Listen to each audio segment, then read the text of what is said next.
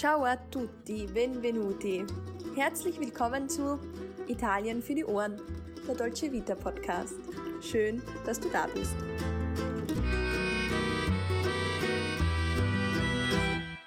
Hallo und herzlich willkommen zu einer neuen Folge Italien für die Ohren. Mein Name ist Sarah und ich bin nicht nur zur Hälfte Italienerin, sondern auch große Italien-Liebhaberin. An meiner Seite meine gute Freundin und liebe Kollegin Alessandra. Für sie gilt natürlich das Gleiche. Ciao Alessandra, come stai? Ciao Sara, ciao a tutti. In der heutigen Folge begeben wir uns nach Süditalien in die italienische Region Kampanien. Allerdings möchten wir uns heute nicht auf die Hauptstadt Neapel konzentrieren. Wir möchten viel lieber die wunderbare und spannende Gegend rund um Neapel erforschen. Ja, gesponsert wird die heutige Entdeckungsreise von der italienischen Zentrale für Tourismus. Wichtig bei einem Besuch in der Stadt sind natürlich immer ein Mund- und Nasenschutz und auch die gängigen Abstandsregeln. Die müssen eingehalten werden. Ja, so kann man dann wirklich i dintorni von Neapel, also wie das Umland auf Italienisch heißt, maximal und natürlich verantwortungsbewusst auskosten. Für die ganzen Kulturerlebnisse, archäologischen Städten und das azurblaue Meer rund um die Insel Capri ist tatsächlich Neapel der perfekte Ausgangspunkt. Deswegen würde ich sagen, Sarah, wir starten von hier. Ja, also wir sind ja selbst große Liebhaberinnen von dieser Gegend und dementsprechend ist die Liste an Dingen, die uns rund um Neapel besonders gut gefallen, richtig lang geworden und ich würde sagen, wir starten einfach sofort los. Bei Neapel denke ich natürlich an den Golf von Neapel und sofort an den Vesuv. Ich auch. Und dabei muss man aber sagen, ist der weithin sichtbare Vesuv auch tatsächlich nicht der einzige Vulkan in der näheren Umgebung von Neapel. Das stimmt, ist eine vulkanische Region oder Gegend, würde ich sagen. Und ihm gegenüber gibt es eben bei Pozzuoli, das ist eine Stadt ganz in der Nähe von Neapel, noch einige weitere.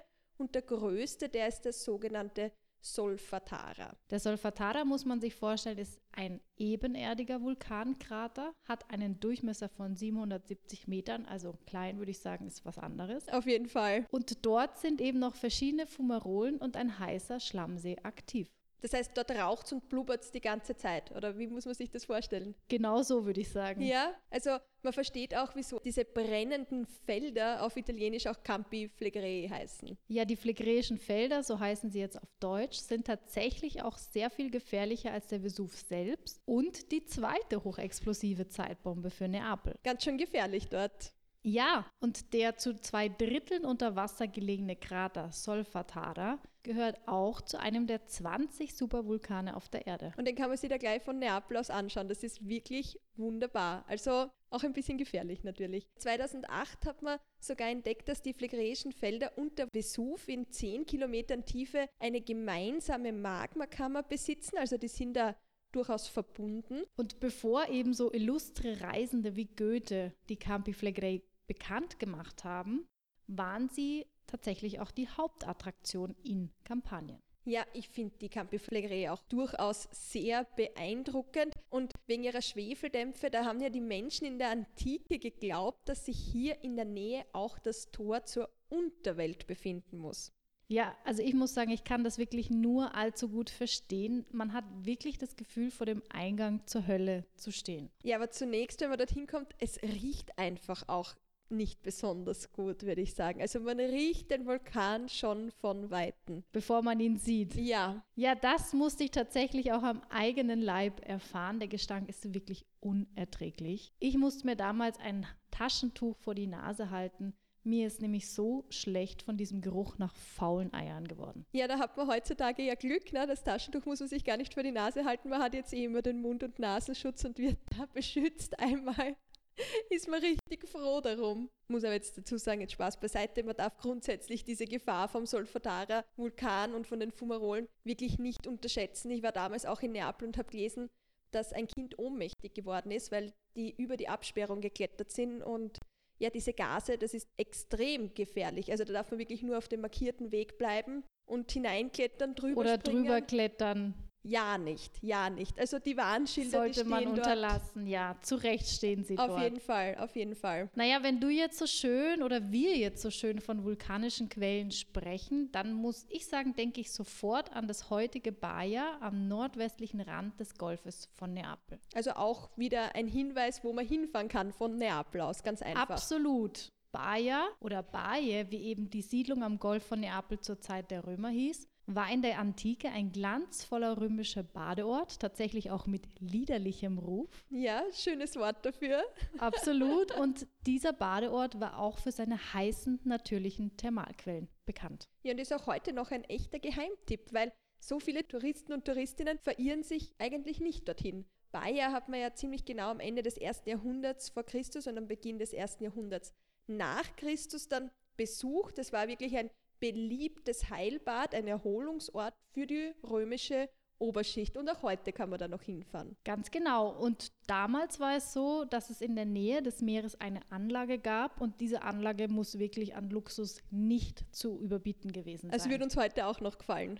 Würde uns heute noch wahnsinnig beeindrucken. Heute kann man sich eben die antiken Thermenbauten im Archäologischen Park von Bayer anschauen. Und da bekommt man, finde ich, noch immer einen recht guten Eindruck von dem Luxus und den Ausschweifungen der antiken Wellness. Ja, und man merkt auch, die waren damals ganz schön fit. Da hast du absolut recht. Ich kann mich wirklich nur viel zu gut an diese vielen, vielen Stufen erinnern, die den Hang hinuntergeführt haben. Dann muss man dazu sagen, das sind ja nicht einfach nur Stufen, sondern diese Stufen sind sehr hoch. Das heißt, du bist wirklich schon fast am Springen oder hinunterfallen. Es schadet nicht, wenn man da etwas Sportlichkeit mitbringt. Und wie du dir vorstellen kannst, ich damals im August, größte Hitze, Hohe Stufen. hohe Stufen. Ich habe mich wirklich schnaufend wie ein Walross wieder hochgeschleppt. Das war schon fast peinlich. Okay, also das heißt, die müssen da echt ganz schön fit gewesen sein in der Antike, wenn man da durch Bayer spaziert ist über diese unregelmäßigen, ungewöhnlichen Stufen hinauf und hinunter. Ich hätte gern gesehen, wie du das gemacht hast. Ja, das kann ich mir vorstellen. Aber ja, wenn du sagst, Bewohner in der Antike, wenn man sich überlegt, dass sie im Schnitt kleiner waren als wir heute, eine Herausforderung, würde Ja, ich aber du hast ja sagen. schon gesagt, da waren ganz viele reiche Menschen. Vielleicht haben die sich da auch einfach herumtragen lassen. Das kann ich mir auch gut vorstellen. Ja, möglich wäre es auf jeden Fall. In Bayer und Umgebung, da gibt es ja auch so viele Villen, weil wir schon gesagt haben, reiche Leute. Die reichen Römerinnen und Römer, die haben sich dort doch wunderbare Häuser gebaut. Das war also ein richtiger Hotspot der Antike. Auf jeden Fall. Was ich eben auch so besonders an Bayer finde, es gibt an dieser Stelle Erdplatten. Und diese Erdplatten, die heben und senken sich ständig. Mhm. Ein Großteil des antiken Ortes, muss man sich vorstellen, liegt inzwischen unter Wasser. Ich rede da natürlich dann von Bayer Sommersa, also der versunkenen Badestadt. Ja, und selbst dieser Ort, der erhebt sich jetzt jedes Jahr noch um circa zwei Zentimeter. Aber Bayer Sommersa wird nicht mehr sich aus dem Meer erheben. Damit ist wirklich nicht zu rechnen. Und der Teil, der aber unter Wasser liegt, ist inzwischen zum archäologischen Schutzgebiet erklärt worden. Warum finden wir das so toll, abgesehen von der Archäologie? Hier handelt es sich nämlich um den ersten archäologischen Unterwasserpark Italiens. Ja, also selbst wenn man jetzt nicht so sehr an der Archäologie interessiert ist, das ist wirklich ein Highlight. Ich weiß es nicht so genau, wie es dort ausschaut. Ich weiß es durch deine Erzählungen, die so lebhaft sind. Es muss fantastisch sein, der Unterwasserpark. Du hast ihn mit deinen eigenen Augen schon sehen können. Ich habe ihn durch dich schon erleben können, aber vielleicht kannst du uns dazu was sagen. Ja, der Unterwasserpark ist wirklich sehenswert. Ich habe mir damals den Park in einem Tauchgang angesehen. Und das war wirklich ein Erlebnis der besonderen Art. Das glaube ich gern. Also, was war das so besonders für dich? Naja, man könnte sagen, ich bin damals an der Hand eines doch recht netten Tauchlehrers geschwommen. Das noch als kleiner Zusatz. als kleiner Bonus.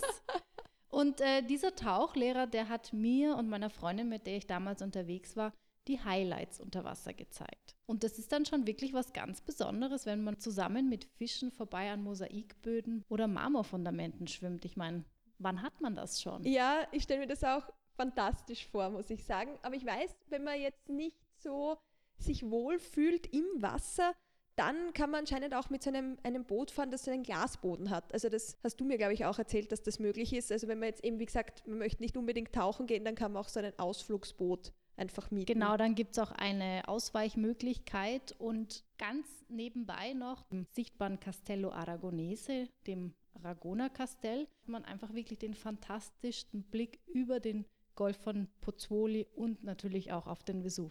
Wahnsinn. Ja, noch ein kleiner Geheimtipp da gleich im Anschluss. Es gibt dort auch wirklich eine wunderbare Spiaggia und das ist die Spiaggia del Castello, also der Strand direkt unter dem Kastell. Den kann man allerdings nur mit dem Boot erreichen. Ja, das klingt schön und ist ein weiterer Geheimtipp. Ja, absolut. Aber jetzt bewegen wir uns jetzt einmal ein bisschen noch von der Küste weg und schauen wir hinein ins Landesinnere da stößt man ja dann sehr schnell auf die Reggia di Caserta und das ist schon wieder ein UNESCO-Weltkulturerbe gleich im Umland von Neapel. Das stimmt. Caserta ist auch die Hauptstadt der gleichnamigen Provinz, liegt etwa 50 Kilometer nördlich von Neapel. Und bekannt geworden ist dieser Ort eben wegen der besagten Reggia, also wegen des herrschaftlichen Schlosses und der dazugehörigen Parkanlage. Ganz genau, also man kennt den Ort vor allem deshalb und der Bourbonenkönig Karl III., der war es, der das eben gebaut hat oder erbauen ließ, weil er hat einfach einen sehr repräsentativen Regierungssitz haben wollen. Ja, das Besondere ist, dass der gesamte Bau von der Schlossanlage in Versailles inspiriert ist. Und du musst dir jetzt vorstellen, 22 Jahre hat es gedauert, bis diese 1200 Räume auf fünf Stockwerken 1742 Fenster und 34 Treppen fertiggestellt wurden und ich habe alles nachgeschaut. Also das stimmt wirklich, da diese Zahlen stimmen und bei 1200 Räumen, da denke ich mir so, oh Gott, was macht man da eigentlich? Ja, ich wüsste ja schon nicht, was man mit zehn Räumen anstellt. Ich muss sagen, für den einen oder anderen Raum würde mir schon was einfallen, aber 1200, ja, das ist tatsächlich eine sehr große Zahl. Und soweit ich gelesen habe, hat man sogar Materialien aus der Toskana bringen lassen. Also das war ein Riesending, dieser Bau. Keine Kosten und Mühen gescheut, Wahnsinn. Wenn ich an die Reggio di Caserta denke, ich weiß total beeindruckend, wie das Ganze ist. Ich erinnere mich dann aber trotzdem immer daran, ich war dort in dieser Schlossparkanlage und dort gibt es so Pferdekutschen. Ich weiß, Pferdekutschen ist immer ein bisschen, ja, eine schwierige Heikel. Sache, natürlich. Aber ich bin damit gar nicht gefahren. Das, an was ich mich erinnern kann, ist, diese Pferde, die haben so eine kleine Steigung auch hinauffahren müssen, hinauflaufen müssen. Und es war immer ein Pferd nur vor einer Kutsche hingespannt. Und die sind ja gelaufen, galoppiert mit einer Geschwindigkeit. Sowas habe ich in meinem Leben noch nicht gesehen, gehört. Mit einem Affenzahn an dir vorbei. Man hat sich dann wirklich immer so kurz in Deckung bringen müssen, auf die Seite springen, wenn diese Pferde da in einer Riesengeschwindigkeit auf den Hügel hinaufgefahren sind. Ich glaube, die haben einfach so viel Schwung holen müssen, sonst wären sie da nicht hinaufkommen. Also Und das ist bei mir mit der so. Kutsche wieder rückwärts runtergerollt. Ja, das ist so meine, mein Bild, das ich zur Reggio di Caserta im Kopf habe. Aber ja. Aber Caserta ist ja eigentlich auch noch wegen etwas anderem bekannt. Ja, Feinschmecker, Käseliebhaber, die sollten sich den Ort auch auf jeden Fall merken. Absolut, denn eines der Aushängeschilder der Region Kampanien ist die berühmte Mozzarella di Bufala, also die Büffelmozzarella. Ich mag sie auch gern. Schauen wir jetzt noch einmal auf die andere Seite von Neapel. Hier ist die Circumvesuviana unumgänglich. Mit der fährt man von Neapel aus einmal die Ortschaften rund um den Vesuv ab. Mhm. Ja, an der Strecke, da liegen wirklich weltberühmte Ortschaften. Herculaneum, Pompeii und Endstation der Circumvesuviana ist dann eben der doch viel besungene bekannte Ort Sorrento oder eben Sorrent. Ja, ganz genau. Von Sorrento aus kann man auch weiter zur spektakulären Amalfi-Küste mit so bekannten Orten wie zum Beispiel Positano, Amalfi oder Ravello starten. Also Sachen zu sehen gibt es hier Omas. Das sind wirklich absolute Top-Highlights in Kampanien und wie gesagt, Neapel einfach immer der perfekte Ausgangspunkt für diese ganzen Orte, für diese Erlebnisse. Jetzt aber noch ein kleiner Tipp für die Circumvesuviana wirklich unbedingt jede Menge Kleingeld für die Fahrkarten sammeln und einstecken, weil da hat man schon oft beobachten können, wie am Ticketschalter die 50 Euro Geldscheine nicht zum Erfolg geführt haben. Da hat es einfach kein Wechselgeld gegeben. Ja, das Problem kenne ich selber auch nur zu gut. Bei kleineren Haltestellen empfiehlt es sich überhaupt, auch das Ticket zurück bereits am Hauptschalter in Neapel zu kaufen, da nämlich die Ticketschalter an kleineren Haltestellen oftmals geschlossen oder die Automaten defekt sind. Aber für solche Fälle haben die Italiener vorgesagt. Zum Glück. Weil entwertet werden können ja Fahrkarten auch, wenn es fehlerhafte Stempelautomaten gibt, nämlich ganz einfach per Hand. Und dazu braucht man einen Kugelschreiber und füllt die Fahrkarte einfach auf der Rückseite aus.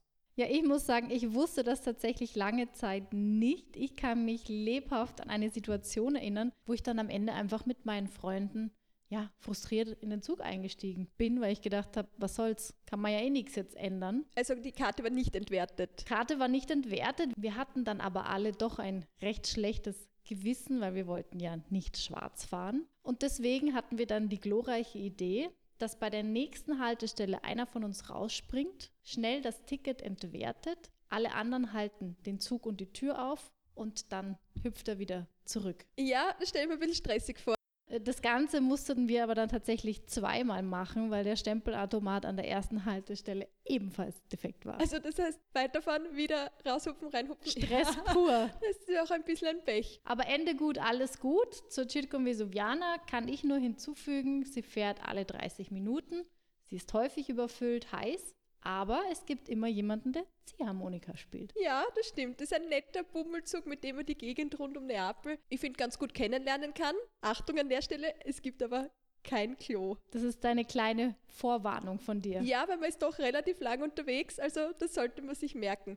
Aber jetzt was anderes, die interessanten Haltestellen von Neapel aus, ich denke, du stimmst mir dazu, das ist Herculaneum, Pompeii, Torre Annunziata, also da gibt es wirklich viel zu sehen. Ja, da bin ich deiner Meinung. Vergessen darf man natürlich auch nicht den Vesuv. Der wird am besten von Herculaneum oder Pompeii aus angefahren. Gibt es aber keine eigene Station, das muss man sagen. Also Circum Vesuviana fährt nicht zum Vesuv hin. Nein, man muss entweder in Herculaneum oder Pompeii aussteigen und dann mit einem Bus weiterfahren. Die einfachste Anfahrt, würde ich sagen, ist aber mit dem Bus von Herculaneum dann bis zum Kraterparkplatz. Ja, man muss aber wissen, man braucht dann auch noch 860 Meter zu Fuß. Also der Bus führt einen nicht wirklich bis direkt auf den Gipfel. Man steigt aus, geht dann noch das letzte Stück. Und man muss auch ein bisschen aufpassen, es wird da oben ganz schön kalt. Also, und windig. Ja, Jacke mitnehmen ist unbedingt angesagt. Der Vesuv ist das Zentrum des Parco Nazionale del Vesuvio und dort gibt es insgesamt neun interessante Naturwanderungen, aber man kann auch Reittouren buchen. Also wirklich für jeden Geschmack etwas dabei. Seit dem berühmten Ausbruch im Jahr 79 nach Christus, der eben genau die Städte Herculaneum und Pompeji auch unter sich begraben hat, ist der Vesuv über 30 Mal ausgebrochen. Also ziemlich häufig. Das ist gar nicht so wenig und ich muss sagen, so eine Art Weltuntergangsstimmung könnte man fast sagen ist bei mir 2017 vor Ort aufgekommen. Hast du fast ein bisschen Angst gehabt, dass da jetzt was passiert? Naja, damals gab es schwere Waldbrände am Vesuv oh und für Tage, okay. wirklich für Tage hat es gebrannt. Der Himmel war blau, violett, rot verfärbt, wirklich intensivste Farben. Und da habe ich mich irgendwie diesen Bewohnern der verschütteten Städte sehr nahe gefühlt. Hat irgendwie dieses Gefühl aufgebracht, okay, unheimlich klingt das auch. Einfach diese Naturgewalt, die es da gibt, so nah an Neapel. Der fatale Ausbruch im ersten Jahrhundert nach Christus, der verleiht ja dem Vesuv auch das heutige Aussehen. Als Folge wurde ja damals nicht nur die Küstenlinie verändert, sondern auch ein Teil vom Berggipfel ist komplett zerstört worden. Und es gibt eben diese zwei Gipfel, die man heute sehen kann, die den Vesuv ja auch so einzigartig oder so markant machen. Ja, das stimmt natürlich. Man muss aber bedenken, der Vesuv war damals höher, als er heute ist. Also seine damalige Spitze reichte etwa 2000 Meter hoch. Heute ist er nur noch unter Anführungsstrichen 1281 Meter hoch. Also hat eindeutig an Höhe verloren. Eindeutig, aber trotz Höhenverlust würde ich sagen, von Vesuvas hat man noch immer wirklich einen spektakulären Blick ein atemberaubendes Panorama über die Städte am Golf von Neapel, über die Inseln Capri, Ischia, Procida, also wirklich traumhaft, wenn man darauf fährt und dann eben wandert auch noch. Ja, was ich immer so toll finde, ist, dass diese ganzen archäologischen Stätten, die am Vesuv liegen, dass die nicht nur mich so begeistern, sondern dass wirklich jeder und jede begeistert zurückkommt. Ja, Absolut. Also die sind wirklich nicht nur für Archäologinnen und Archäologen spannend, sondern die gehören einfach zu den am besten erhaltenen, zu den spektakulärsten römischen Ruinen, die wirklich jede und jeden in den Bann ziehen. Etwas in den Hintergrund gedrängt ist da immer Herculaneum. Ja, obwohl das total spannend ist. Ja, und für viele vielleicht sogar interessanter als Pompeji. Hier ein wichtiger Tipp noch, die passende Haltestelle heißt Ercolano Scavi. Es gibt nämlich zwei Haltestellen. Das ist total wichtig, ja. Und von Herculaneum waren jetzt auch meine Freundinnen, die eigentlich überhaupt nichts mit der Archäologie am Hut haben und sich dafür nicht erwärmen können, ganz begeistert. Also sie waren vor allem von diesen verkohlten Möbelstücken, die man dort sehen kann, beeindruckt und dann natürlich von diesen vom Grauen ergriffenen Skeletten der Menschen, die damals durch die giftigen Dämpfe überrascht wurden und zu Tode gekommen sind. Das ist einfach wahnsinnig eindrucksvoll. Total. Das stimmt. Kann man aber jetzt vorstellen, dass du davor spaziert bist mit einem Regenschirm in der Hand, so wie eine typische Kulturvermittlerin. Regenschirm in der Hand, sengende Hitze, du vorneweg durch die Ausgrabungsstätten. Ja, man muss sagen, ich wurde dazu gezwungen. Wir sahen an dem Tag aber sicherlich wie die schlimmste aller Touristengruppen aus. Wenn wir es jetzt vorher schon gesagt haben, oder? Neben Herculaneum ist Pompeji einfach ein Must-See wenn man in Neapel ist. Also das darf man sich absolut nicht entgehen lassen. Man sollte schon einmal ausreichend Zeit einplanen, wenn man dorthin fahren will. Und selbst wenn man den ganzen Tag dort verbracht hat, dann hat man immer noch nicht alles gesehen. Na, ein Tag reicht nicht, aber ich war inzwischen schon unzählige Male in Pompeji und ich kenne noch immer nicht jedes Haus. Weil jedes Mal sind wieder Häuser geschlossen und andere Häuser der Öffentlichkeit zugänglich gemacht. Ja, es wird einfach nicht langweilig, muss ich sagen. Und bei den aktuellen Grabungen, es kommt immer wieder was Neues dazu. Also das endet einfach nie. Pompeji ist jedes Mal wieder ein Besuch wert und fantastisch. Und du hast ja selbst dort auch schon ausgegraben. Ich habe dort auch schon gebuddelt, könnte man sagen. ich habe damals an der Grabung am Apollon-Tempel teilgenommen. Wer jetzt nicht weiß, wo dieser Tempel liegt, gar kein Problem. Direkt nach dem Haupteingang oben links. Und schon ist man dort. Schon ist man dort kann man sich vorstellen, hier saß und schwitzte Alessandra vor sich hin. Aber endlich einmal hatte ich auch dieses wunderbare Indiana Jones-Feeling. Ja, wieso das? Also wieso gerade dort? Naja, dazu muss ich ein bisschen ausführen. Ich hatte damals, wenn du so willst, meine eigene Grube und habe wirklich einen Fund nach dem anderen aus dieser Grube gezogen. Eine Schatzsuche war Eine das. Schatztruhe war es quasi. Wahnsinn. Und so berühmt wie Indiana Jones kam ich mir jetzt auch vor, weil eben unzählige Touristen an uns vorbeigekommen sind und alle voller Begeisterung Fotos von uns geschossen haben. Eine kleine Berühmtheit warst du da. ja, ich bin jetzt für immer dreckig und verschwitzt auf den Urlaubsfotos dieser ganzen Besucher. Herrlich. Das finde ich lustig. Aber eins der Dinge, die ich immer mit etwas Besorgnis wahrgenommen habe, ist, dass doch viele Leute mit sehr schlechtem Schuhwerk oder sogar Flipflops in Pompeji unterwegs sind. Ja, da muss man schon ein bisschen aufpassen, weil in Pompeji die Straßen oder die Pfade, die man da gehen kann, die sind rutschig, uneben und ich habe auch gemerkt, abseits von den Schuhen jetzt, Kopfbedeckung wäre eigentlich auch angesagt. Also das wäre auch wichtig, vor allem in den heißen Monaten. Die Hitze in Pompeji ist wirklich nicht ohne, da knallt runter. Ja, gibt es keinen Schatten, also muss man Wenig bedenken. Schatten, also und überhaupt ist es ja bei einem Besuch, und da stimmst du mir mit Sicherheit zu, wichtig, sich mit ausreichend Essen und Trinken zu versorgen. Es gibt auch nur eine einzige Cafeteria und natürlich ist die in der Hochsaison immer voll. Ja, trinken ist ja gar nicht so das Problem. Man findet ja unzählige Brunnen mit Trinkwasser in Pompeji. Das heißt, da kann man sich noch retten. Da ist man auf der sicheren Seite noch. Auf jeden Fall. Aber was das Essen betrifft, da habe ich selbst auch schon eine ja, eher traurige Erfahrung machen müssen. Ich selbst als Archäologin mit meinen Freunden im Gepäck war so hungrig. Die Cafeteria wahnsinnig weit entfernt und ich habe mir gedacht, bitte gehen wir da endlich raus. Ich kann nicht mehr, ich bin so hungrig und alle anderen nicht-Archäologinnen, Nicht-Archäologen, wow, so toll, ich will da bleiben, das ist so schön. Und ich habe mir nur gedacht, nein, ich mag Lass nicht mich mehr. essen gehen. Ja.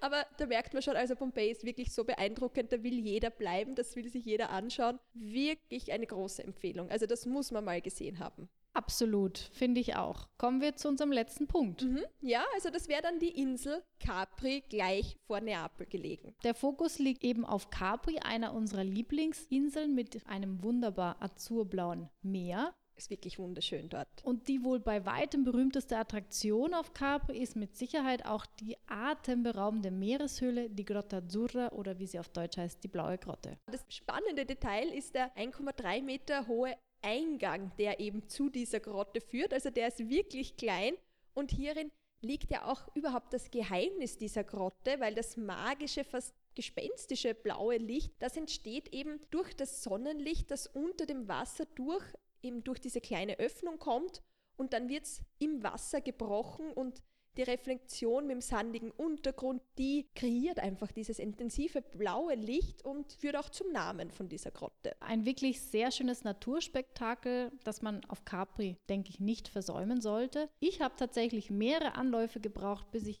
endlich geschafft habe, diese Grotte zu sehen. Denn jedes Mal war die See zu rau und zu wild und dann war die Grotte geschlossen. Also du hast da mehrmals nach Capri fahren müssen, so ein Pech. Schrecklich. Was man auch noch sagen muss, schwimmen darf man ja auch nicht in der Grotte, das wäre auch zu gefährlich. Ja, ich fand sehr interessant oder sehr spannend auch die singenden Kapitäne und ja, die Bootsfahrer singen bei der Bootsfahrt. Ja, bei mir auch. und unser singender Kapitän, also ich war mit meiner Schwester unterwegs, der wollte uns was Gutes tun und uns die Tickets zur Grotte günstiger verkaufen. Sehr nett eigentlich. Er wollte uns Kindertickets verkaufen. Habt ihr so jung ausgeschaut noch? Natürlich, immer. immer doch. Aber meine Schwester hat damals den Wink nicht verstanden und mehrmals wirklich auf dem vollen Preis bestanden.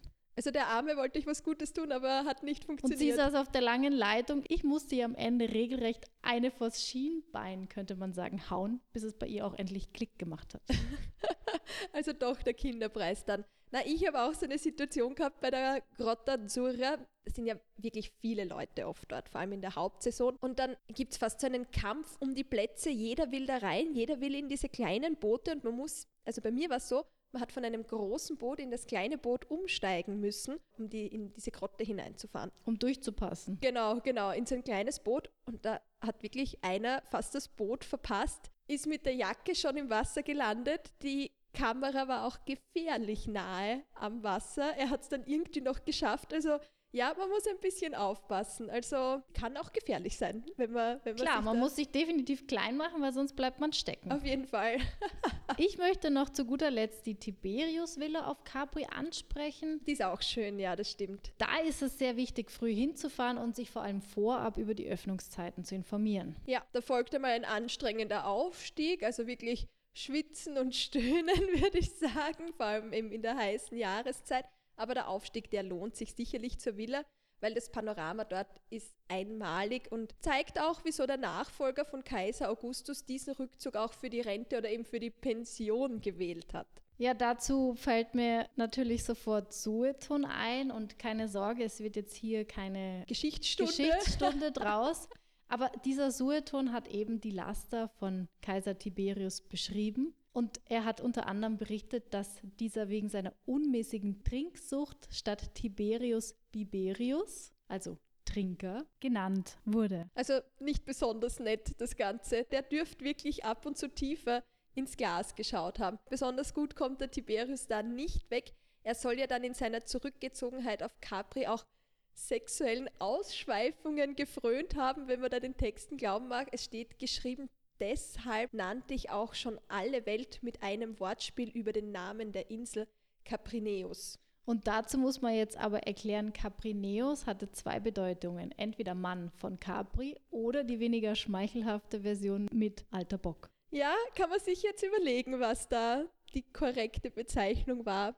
Ein nettes Für Wortspiel. ihn. Ich würde sagen, mit diesem zweifelhaften Laster endet die heutige Folge. Wir sehen uns nächste Woche wieder, wenn es heißt Italien für die Ohren. Ciao, ciao. Ciao, ciao. Vielen Dank, dass ciao. du heute bis zum Ende mit dabei warst. Grazie mille. Wenn dir der heutige Podcast gefallen hat, dann freuen wir uns, wenn du ihn abonnierst, um keine weiteren Folgen zu verpassen. Erzähl gerne deinen Freunden oder anderen Italien-Fans von uns. Wenn du Fragen, Anregungen oder vielleicht ein kleines Lob für uns hast, dann schreib einfach in die Kommentare oder schicke uns eine Direct Message auf Instagram. Wenn dich ein Thema besonders interessiert, dann lass es uns einfach wissen. Alle weiteren Infos zu dieser Folge findest du wie immer in den Shownotes. Bis dahin, Tante Belle Cose und bis bald bei Italien für die Ohren.